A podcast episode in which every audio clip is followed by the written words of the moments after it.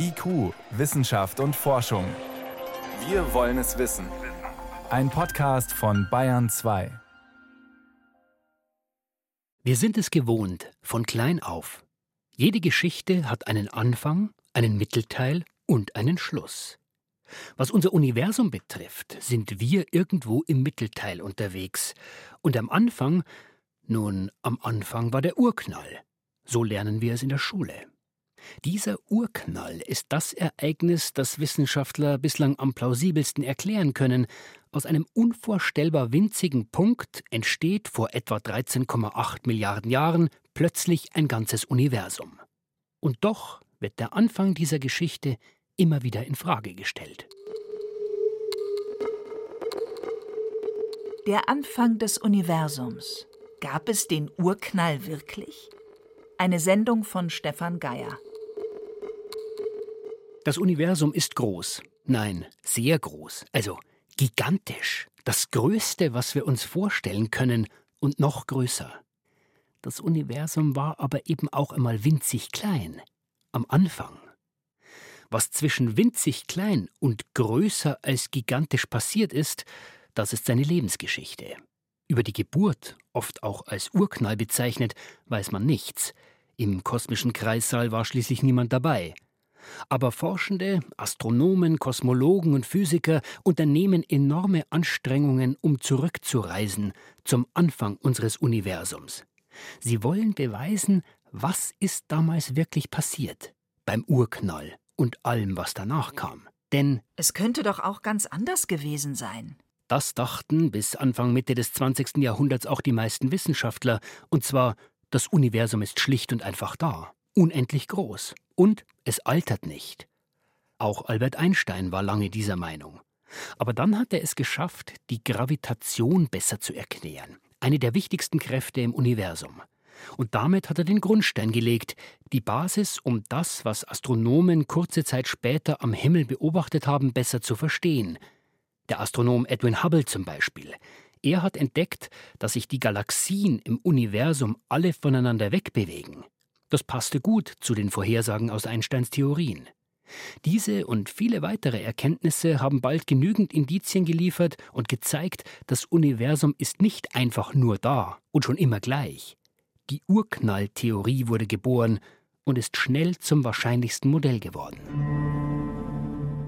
Aber langsam schrumpfen wir uns dieses schöne, funkelnde Universum zurecht und machen es mal so klein wie einen Hefekuchenteig mit Rosinen drin die sind die Galaxien.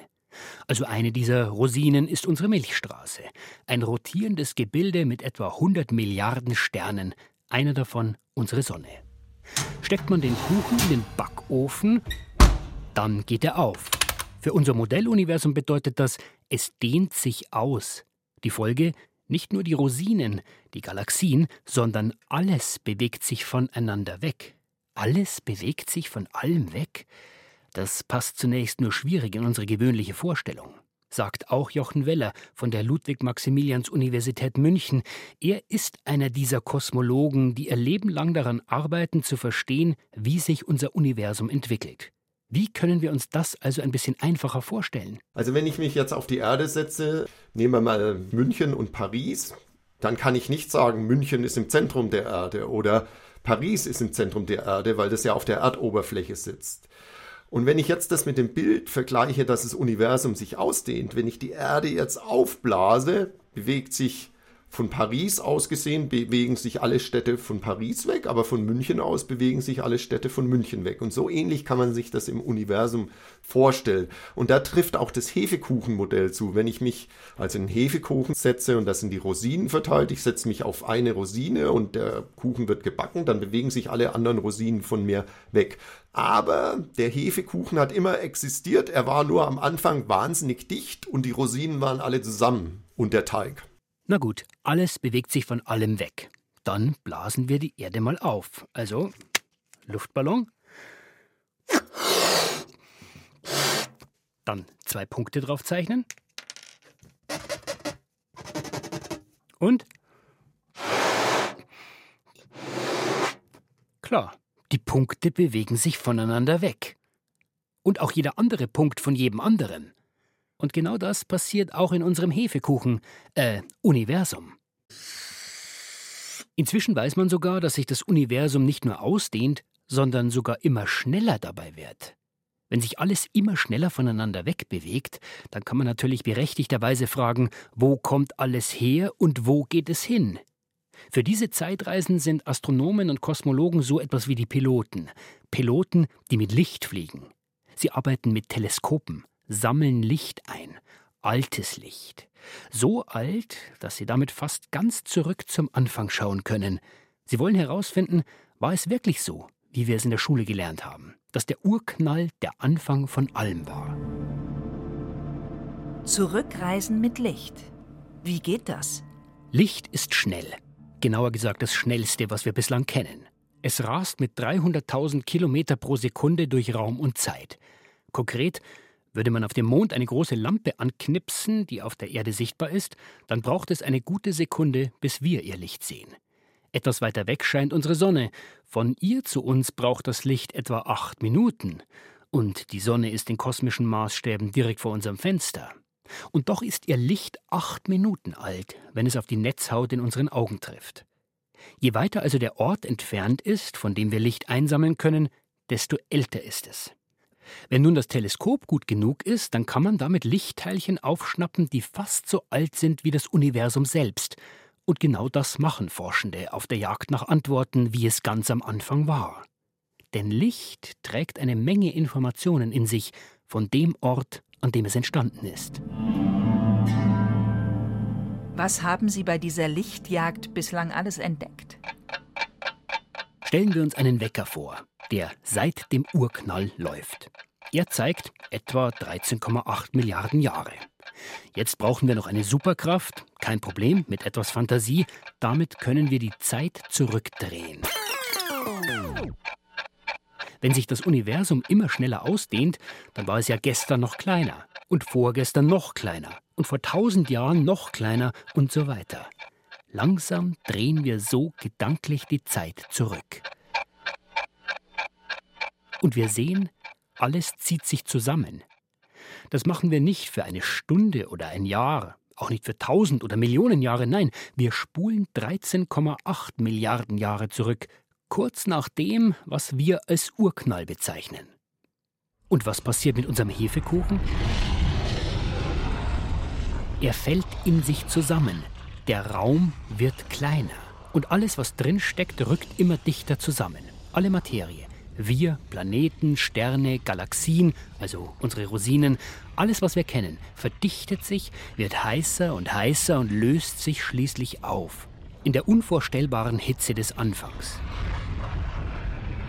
Und irgendwann, wenn wir genügend weit zurückgespult haben, dann werden selbst die Atome zerrissen in ihre Bestandteile. Elektronen, Protonen, Quarks und vieles mehr, was die Teilchenphysiker eben in den letzten Jahrzehnten so alles gefunden haben. Wenn sich alles aufgelöst hat, bleibt nur noch eine heiße, wabernde Suppe aus Energie. Vorsicht, nicht von der Suppe kosten. Sie ist sehr heiß. 10 hoch 32 Grad. Ungefähr. Wir sind fast am Anfang angelangt, wenn man der Urknalltheorie folgt. Und was sehen wir hier? Die theoretische Physikerin Anna Ias vom Max-Planck-Institut für Gravitationsphysik in Hannover. Ja, ganz genau sehen wir eben nichts, weil es zu heiß ist, um etwas wirklich sehen zu können. Wir fühlen, dass es sehr heiß ist. Auf der anderen Seite, was wir auch nicht sehen, das sind wirklich etwas, was von der Gleichförmigkeit abweichen würde. Also es ist wirklich sehr langweilig, was wir sehen. Wenn wir uns fragen würden, was wir fühlen können, ist das vielleicht irgendwo heißer oder irgendwo weniger heiß oder sehe ich da irgendwie so etwas, was sich ansammelt, mehr ansammelt von der Materie als woanders? Die Antwort ist wirklich nee, das tun wir nicht. Sondern alles würde unabhängig davon, wo ich bin, wo ich meine Arme hinausstrecke, gleich heiß sein. Und warum sehen wir nichts? Keine Lichtteilchen, auch Photonen genannt? Wir sind es gewohnt, dass wir Teilchen sehen, die sichtbaren Teilchen, weil eben die Photonen nicht durch die Hitze gefangen sind. Aber deswegen ist es so, dass die schon da sind, aber die sind sozusagen durch diese ganz große Hitze gefangen. Kurz, wir befinden uns in einer Suppe mit eingesperrten Lichtteilchen. In der Geschichte unseres Universums sind wir angekommen bei den ersten Atemzügen des Neugeborenen. Weiter zurück geht nur noch die Vorstellung, dass alles in einem unendlich kleinen Punkt vereint war, der sogenannten Singularität. Oder, wie es der inzwischen verstorbene Physiker Stephen Hawking gesagt hat, man kann sich den Beginn der Zeit wie den Südpol vorstellen. One can regard imaginary and real time as beginning at the South Pole. Der letzte Punkt, an dem unsere Gesetze der Physik gelten. The smooth point of space-time where the normal laws of physics hold. There is nothing south of the South Pole. Es gibt nichts südlicher als den Südpol. So there was nothing around before the Big Bang. Genauso war auch vor dem Urknall nichts.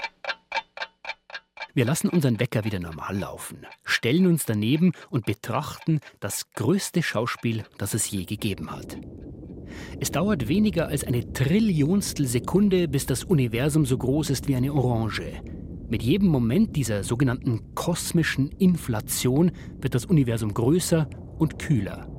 In wenigen Sekunden schwillt es auf die Größe unseres Sonnensystems an, mit einem gigantischen Meer aus Strahlung. Die früheste Phase im Universum, da dehnt sich das Universum wahnsinnig schnell aus. Exponentiell, das kennen wir jetzt alle vielleicht von Corona, was exponentielles Wachstum ist. Und so dehnt sich das Universum aus. Aus der puren Energie der Suppe entsteht Materie. Unzählige subatomare Teilchen. Es wird kühler. Die Teilchen rotten sich zusammen formen Atome, letztendlich Planeten, Sterne, Galaxien, einfach alles. Der Hefekuchen geht auf. Man könnte sagen, wir und alles andere sind aus diesem Nebel des Urknalls entstanden.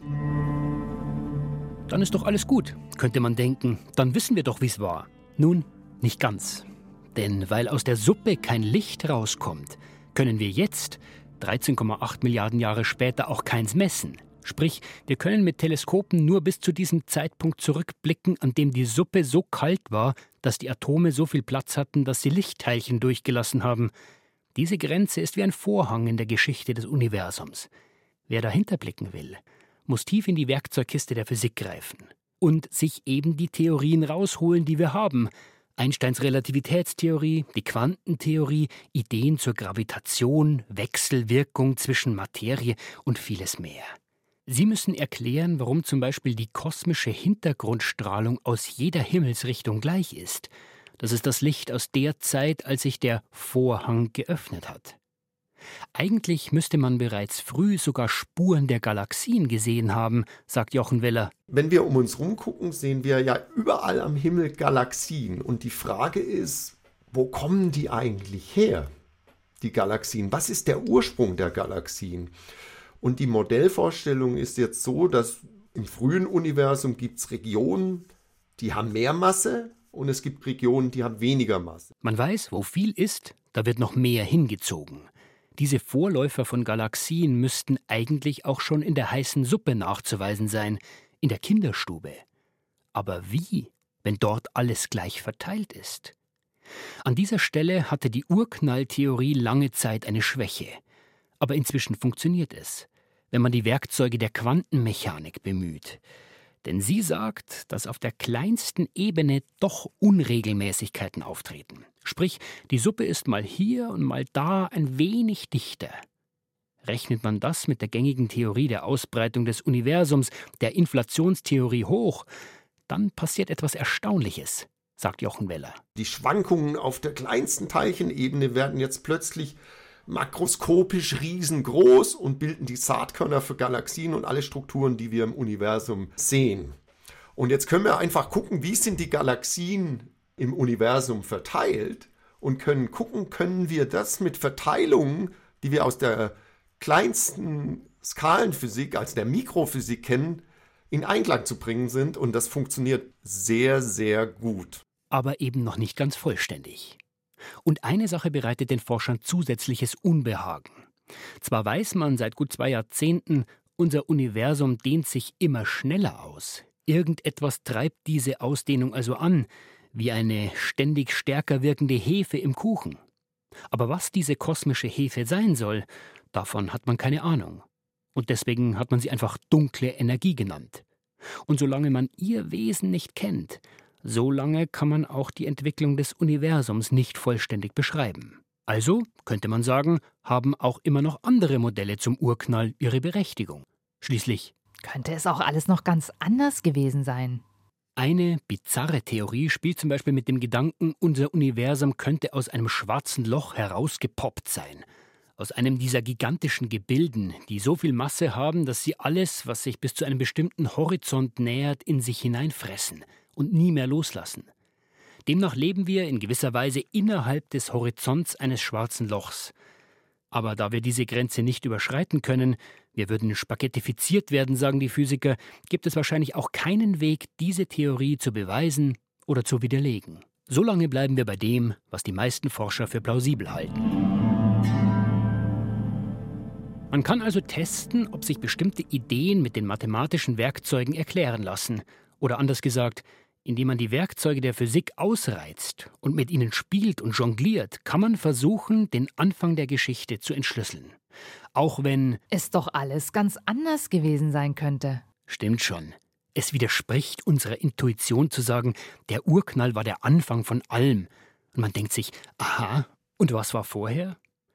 Da sagen manche, die Frage ist falsch gestellt. Denn vorher hat es keinen Raum gegeben und auch keine Zeit. Und wenn es keine Zeit gibt, dann gibt es auch kein Vorher. Abgesehen davon kann die Urknall-Idee aber auch nicht alles erklären. Anna Ias vom Max-Planck-Institut für Gravitationsphysik in Hannover versucht deshalb, vor den Urknall zu dringen. Denn um den Urknall selbst zu beschreiben, sagt sie, müsste man zwei bislang komplett getrennte Welten vereinigen.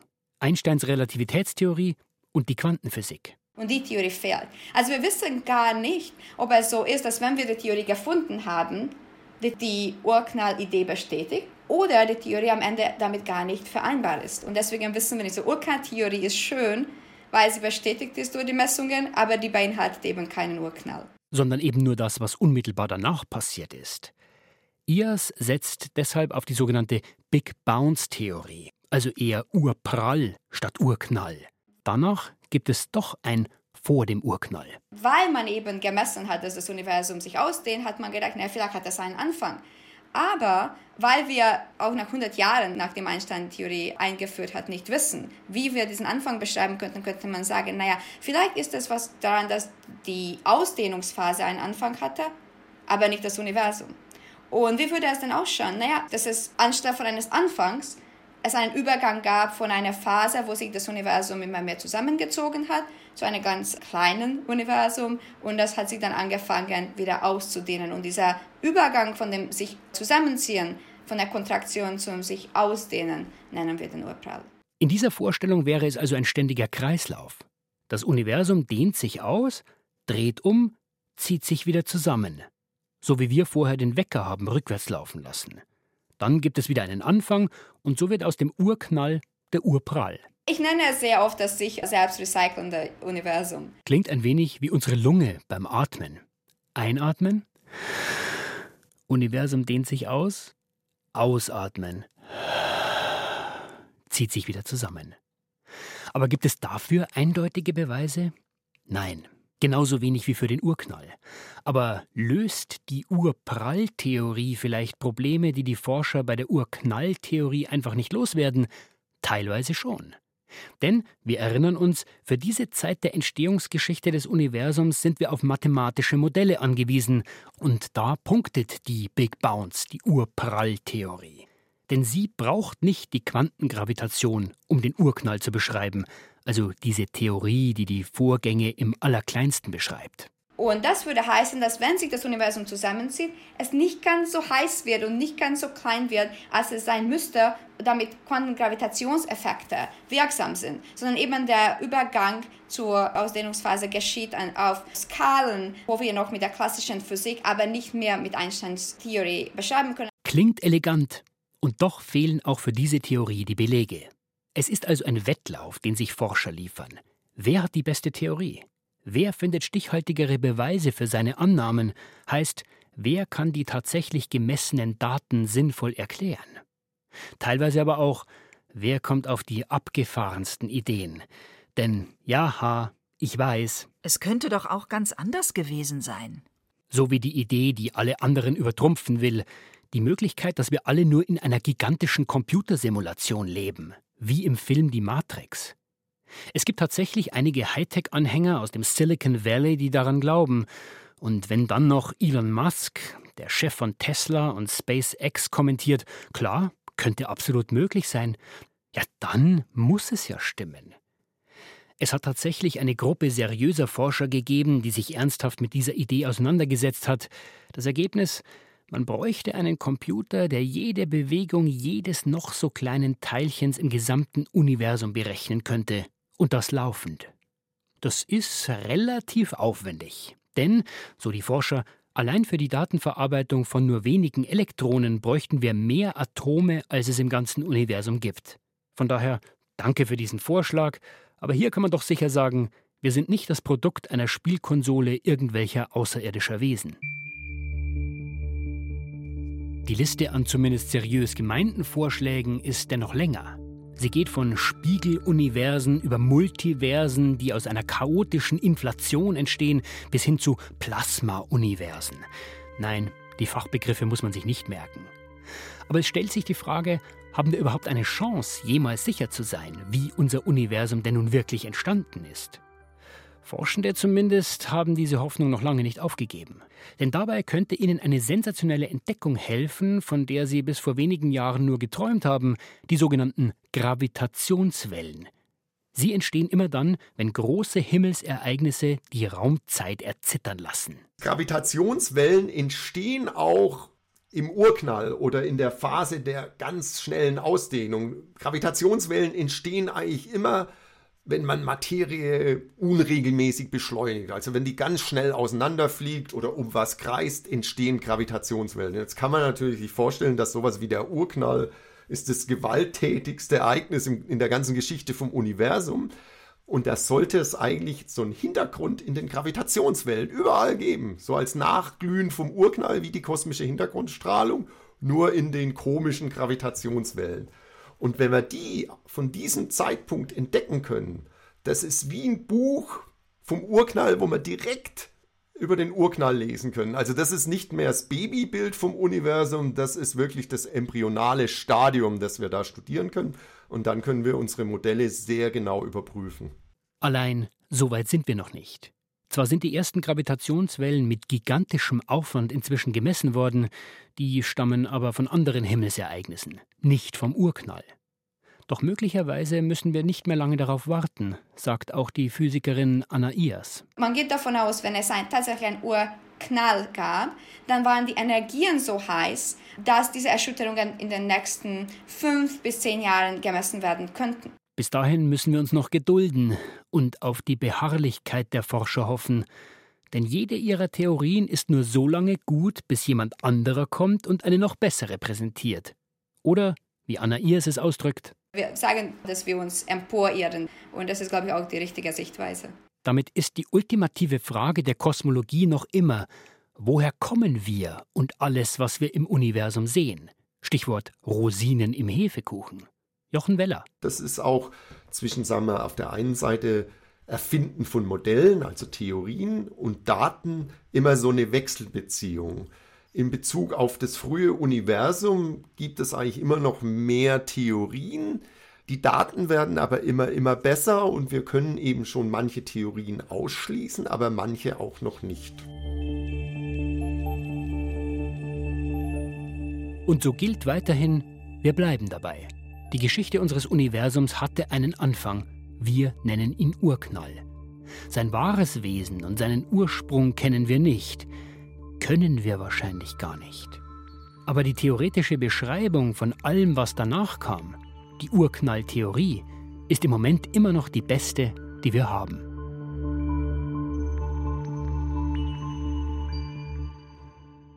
Sie hörten in IQ der Anfang des Universums Gab es den Urknall wirklich?